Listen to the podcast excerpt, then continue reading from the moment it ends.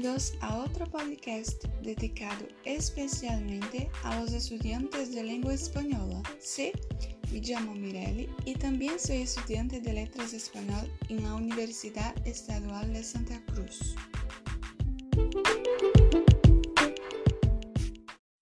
¿Listos? Continuamos con el asunto metodologías humanistas y nuestro quinto capítulo de hoy abordará el método natural de Krashen.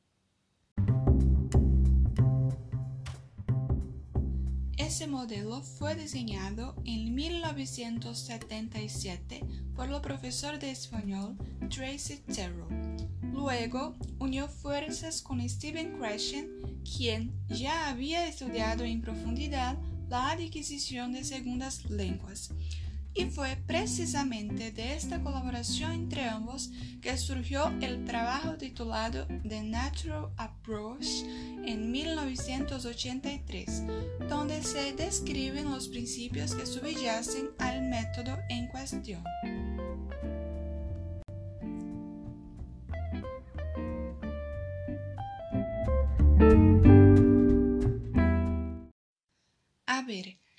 Necesario mencionar dos observaciones importantes.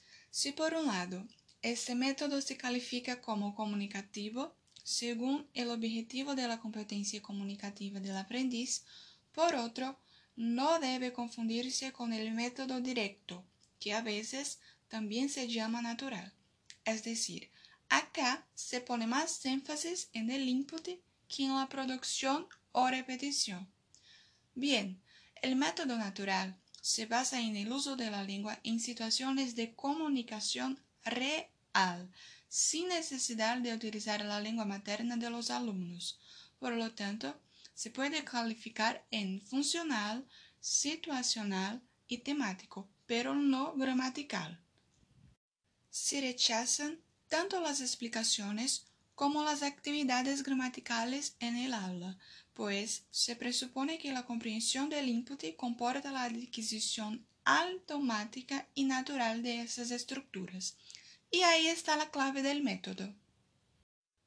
Con respecto a los materiales utilizados, los papeles de profesor y alumnos o algunas de las técnicas propuestas coinciden en esencia y están más en la línea del enfoque comunicativo.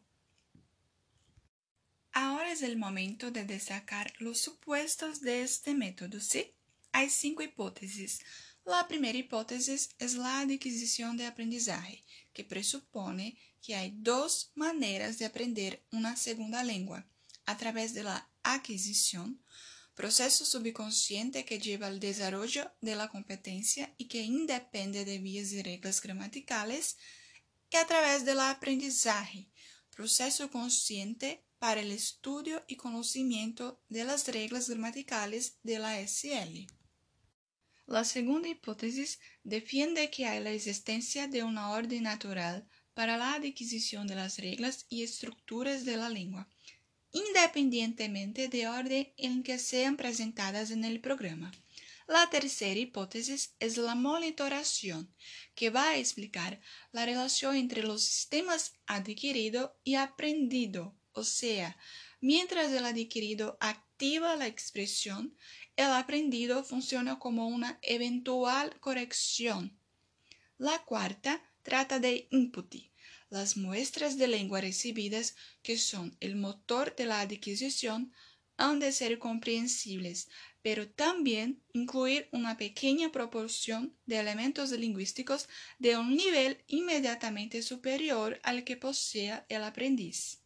La quinta y última hipótesis habla del filtro afectivo, por ejemplo, la motivación, la autoconfianza, ansiedad, buena o mala disposición son aspectos determinantes que pueden bloquear o no la aprendizaje de una segunda lengua.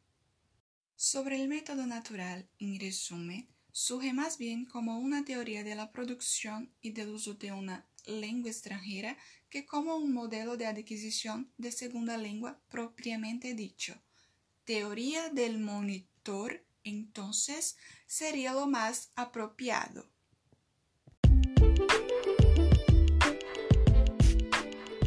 Y bueno chicos, llegamos al final de otro podcast. Espero que lo hayas aprovechado al máximo. Hasta luego.